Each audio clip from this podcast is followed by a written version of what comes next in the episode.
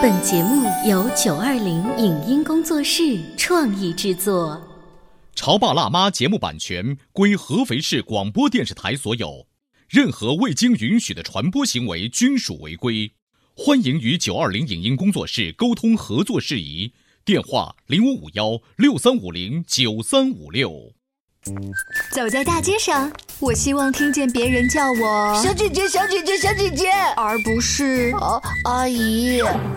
但我最爱的称呼是妈妈。走在大街上，我希望听见别人叫我欧巴，而不是大叔、大叔。但我最喜欢的称呼是爸爸。我是辣妈，不是老干妈。我是潮爸，不是太阳能浴霸。八零后时尚育儿广播脱口秀，潮爸辣妈。本节目嘉宾观点不代表本台立场，特此声明。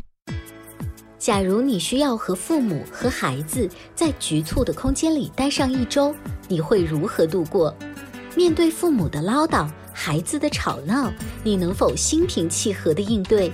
面对父母的控制与固执，你会选择闭嘴还是争吵？在这个漫长的假期，你和至亲相处的如何？我们该如何走出与父母与子女相爱相杀的困局呢？欢迎收听八零九零后时尚育儿广播脱口秀《潮爸辣妈》，本期话题：同在屋檐下，你被逼疯了吗？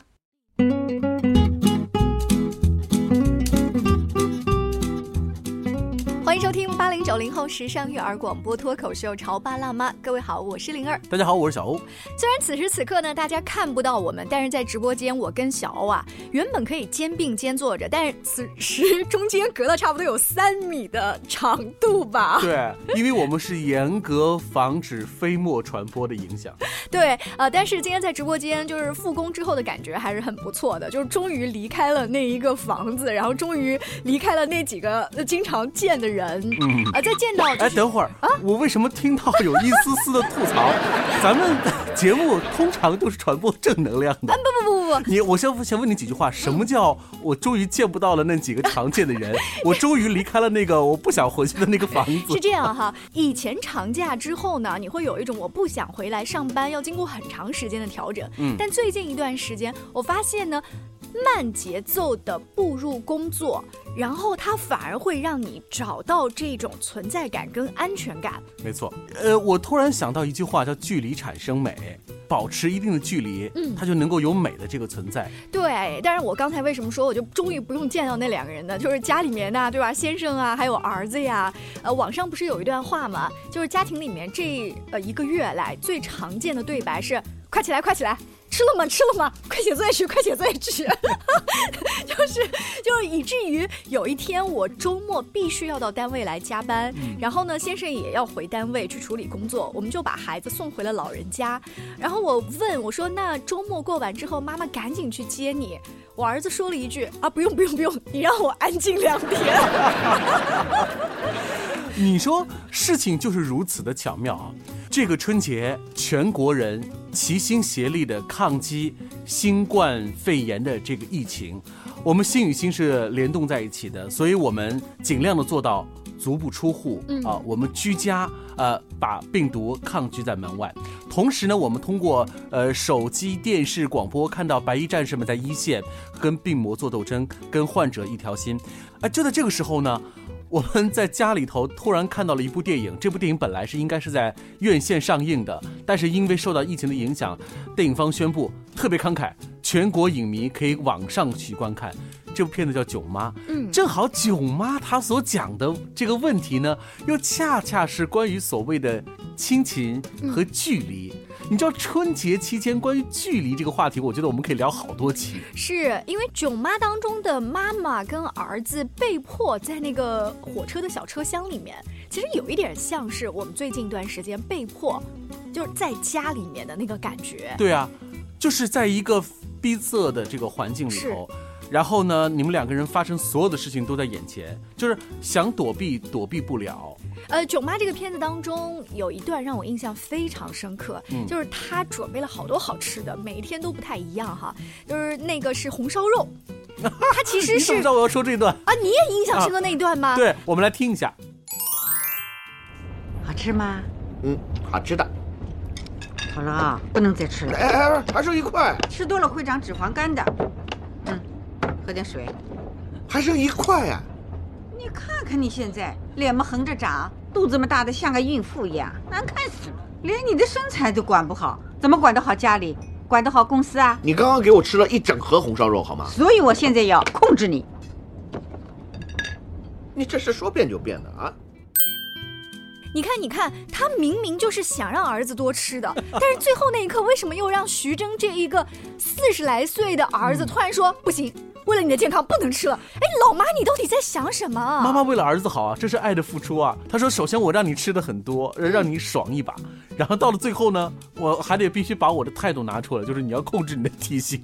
就最后那一刻，那你刚才为什么又让我吃那么多呢？看来这一段我从女儿的角度和你从儿子的角度就都印象深刻。嗯，然后整个片子看下来，我就觉得是一个嗯教妈妈嗯。如何重新的对儿子说对不起。嗯。但是教一个，嗯，中国很典型啊，就不太善言辞表达的中年男人，嗯。如何跟自己的妈妈说“我爱你”，以及拥抱她，就是这样子的一个感觉。就这个很难嘛。对，而且在我们家特别好玩的是什么呢？这个片子当时啊，网络上刚说要放的时候，我实在无聊，我就先看了。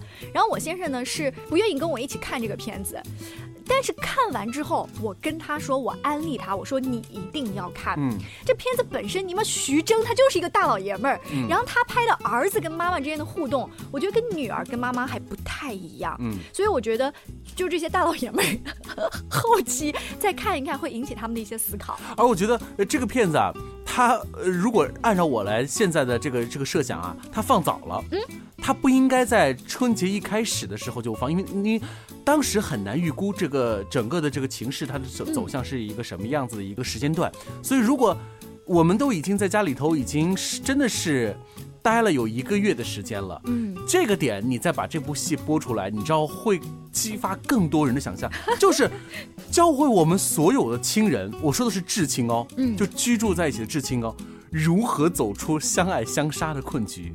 哎，还真是，而且他们这种矛盾在这一次肺炎的防范工作当中也体现的淋漓尽致啊。嗯你看一下，平时在家庭群里面发着各种养生文章，天天提醒你啊，晚睡几分钟，不吃早饭会死的各位长辈，在面对真正有生命危险的重大传染病疫情的时候，他们表现出的视死如归的那种执拗。他们一开始是坚决不戴口罩出门的，然后对于年轻子女提出的提醒是置若罔闻的，就是一开始。不过后来我们的长辈都很听话了、啊，所以他们的那个感觉是一致的。当他们知道了，比如说，呃，这个新冠肺炎病毒是多么的凶恶之后呢，的的确确在做以身作则，而且做的真的是比我们要好的很多。嗯有时候你知道年轻人除了知道这个疫情很凶恶之外，我们也会尽量去做好防范，但在他们眼当中，那种爱的付出就变成了。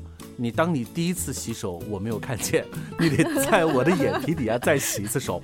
当你用酒精喷雾去喷手的时候，我觉得喷的不多，你再喷一次的时候，就这种你知道吗？它也变成了一种爱的一种表达和对你的一种关心和关注。但为什么你刚刚说那一刻的时候，我仿佛看到你妈妈不停的在催促你的时候，就就仿佛那一个火车上的妈妈在给徐峥喂西红柿。这 各种各种塞，在这个春节，你知道，因为这个家里头也有八四嘛，嗯然后突然拿出了浇花的那个喷壶，然后灌上了稀释好的八四的消毒液，那就告诉我们说。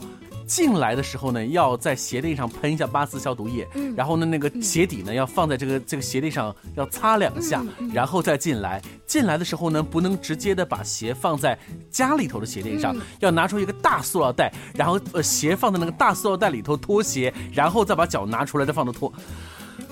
就是我在说这个话的时候，你你知道这。这也是一种，我现在想想其实，真的也是一种爱的付出和一种表达。嗯但是你知道，对于像我们这种这种年轻的老爷们儿来讲，什么叫年轻的老爷们儿？就是首先年纪不大，但是我爸呢，可能就哎随他随他，他想怎样就怎样。但是我就就是反抗的心就就就出来了嘛。呃，当然了，呃，电影当中所拍摄的故事，它是由导演设计的，然后它一定会有一个最后的这个高潮，然后集中爆发。特别像你看那个熊出来的那一刻，嗯简直太扯了。嗯可是就是因为有那样子的一个铺就，然后大家才能说得出“我爱你”这样子的话，对不对？是，呃，但是在我们就是普通的这个小家庭里面，我不断的催促自己的儿子洗手，或者你的妈妈催促你把那个鞋垫怎么清理一下，这种什么时候晚辈才能够感觉到这是爱？嗯，是不是要等到他们再长大，然后他们来做脱口秀节目的时候？你说的没错。现在我们所谓的这些吐槽，其实都是长辈对晚辈的一种爱的付出和表达，但是我们把它作为一个槽点去突出。等到我们成为更老的嗯爸爸妈妈的时候，我们会觉得我们有点抱歉。我们稍微休息一会儿，广告之后继续来聊，在这个春节由电影《囧妈》和我们聊的相爱相杀一家人的故事。你在收听的是《潮爸辣妈》，小欧零二，叫你变成更好的爸爸妈妈。《潮爸辣妈》播出时间：FM 九八点八合肥故事广播，每周一至周五十八点三十分首播，次日十四点重播。网络收听，请下载荔枝 FM、苹果 Podcasts，搜索“潮爸辣妈”订阅收听。微信公众号请搜索“潮爸辣妈俱乐部”。他觉得我有什么累的呢？不就是在家带个孩子吗？我想想，真不如出去上班。哎，下班也不太想回家呀，回家没什么话说嘛。我生气是因为他对我关心太少了，可是我也不知道怎么明说呀。哎陪你一起吐槽养育熊孩子的苦，陪你一起追忆曾经自己的小世界。八零九零后时尚育儿广播脱口秀，潮爸辣妈。本节目嘉宾观点不代表本台立场，特此声明。假如你需要和父母和孩子在局促的空间里待上一周，你会如何度过？面对父母的唠叨、孩子的吵闹，你能否心平气和地应对？面对父母的控制与固执，你会选择闭嘴还是争吵？在这个漫长的假期，你和至亲相处的如何？我们该如何走出与父母与子女相爱相杀的困局呢？欢迎收听八零九零后时尚育儿广播脱口秀《潮爸辣妈》，本期话题：同在屋檐下，你被逼疯了吗？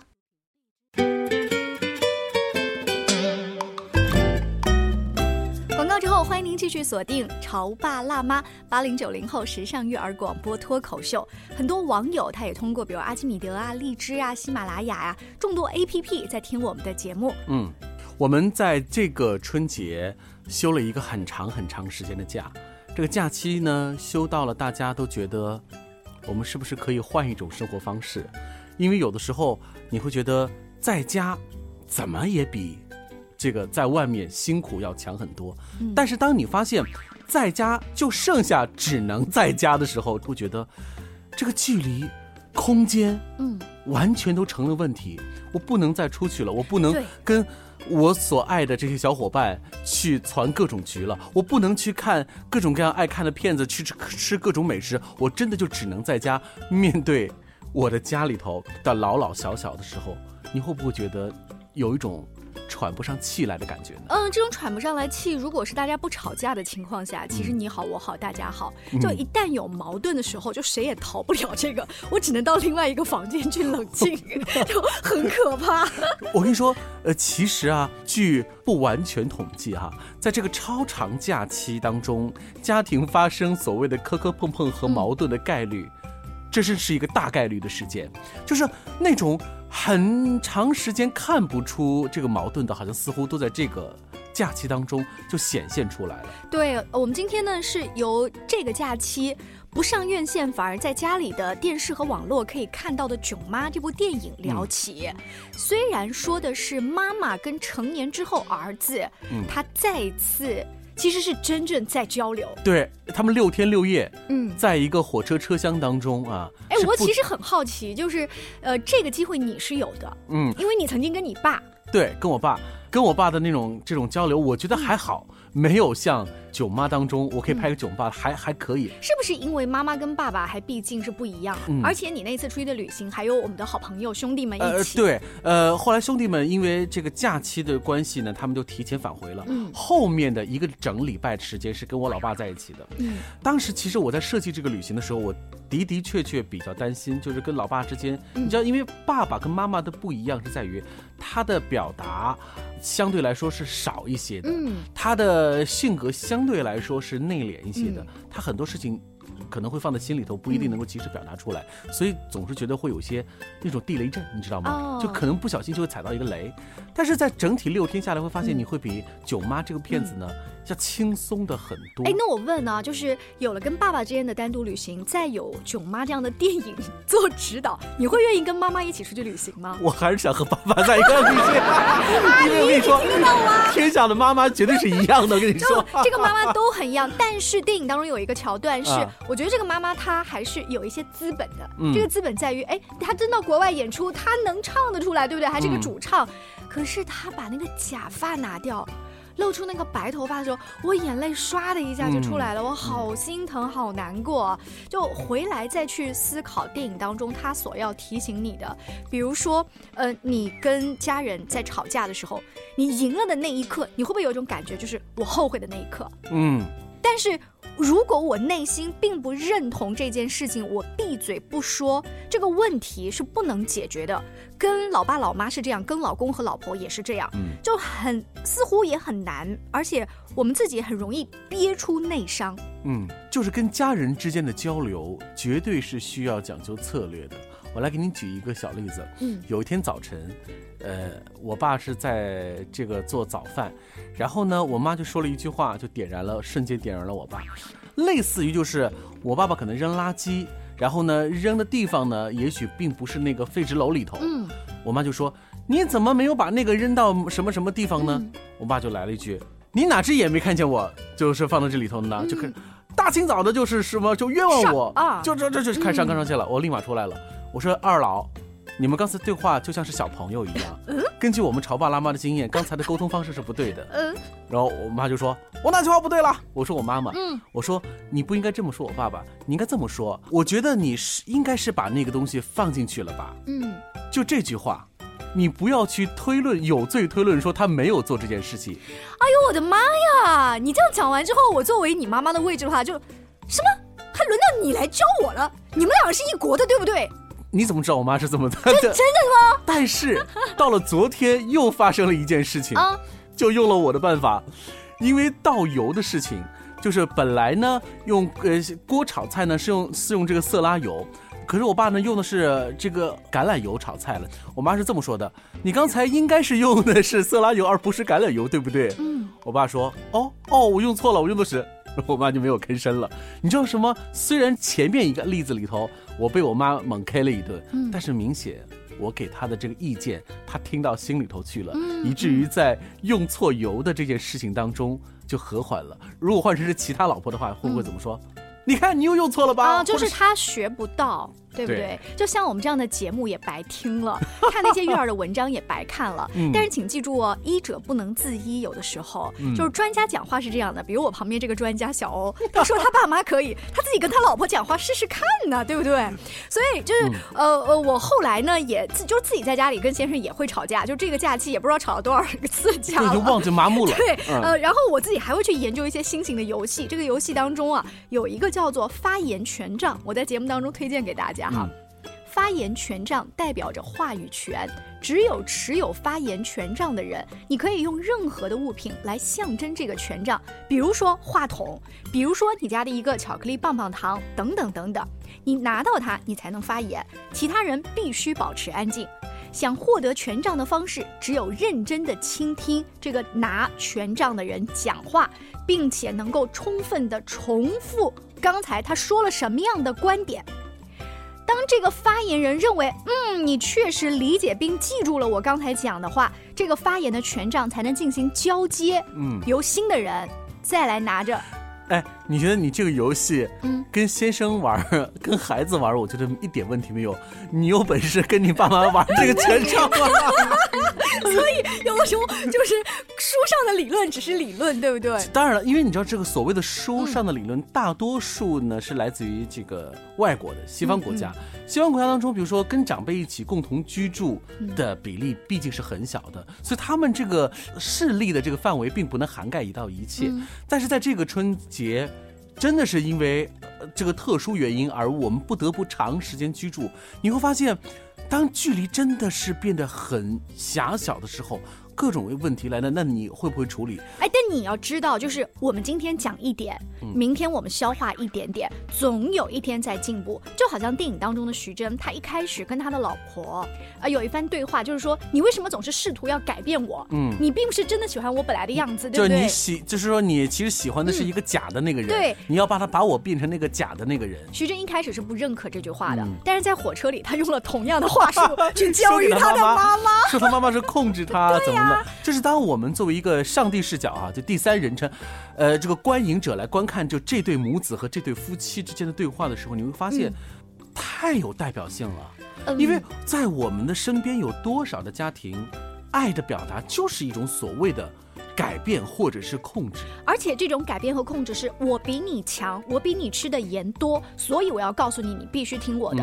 在这部电影当中，让我学会了另外一点，就是示弱。嗯，比如说这个妈妈到最后那一刻说出了她当年的委屈，跟她父亲之间的爱的这个故事，嗯，然后。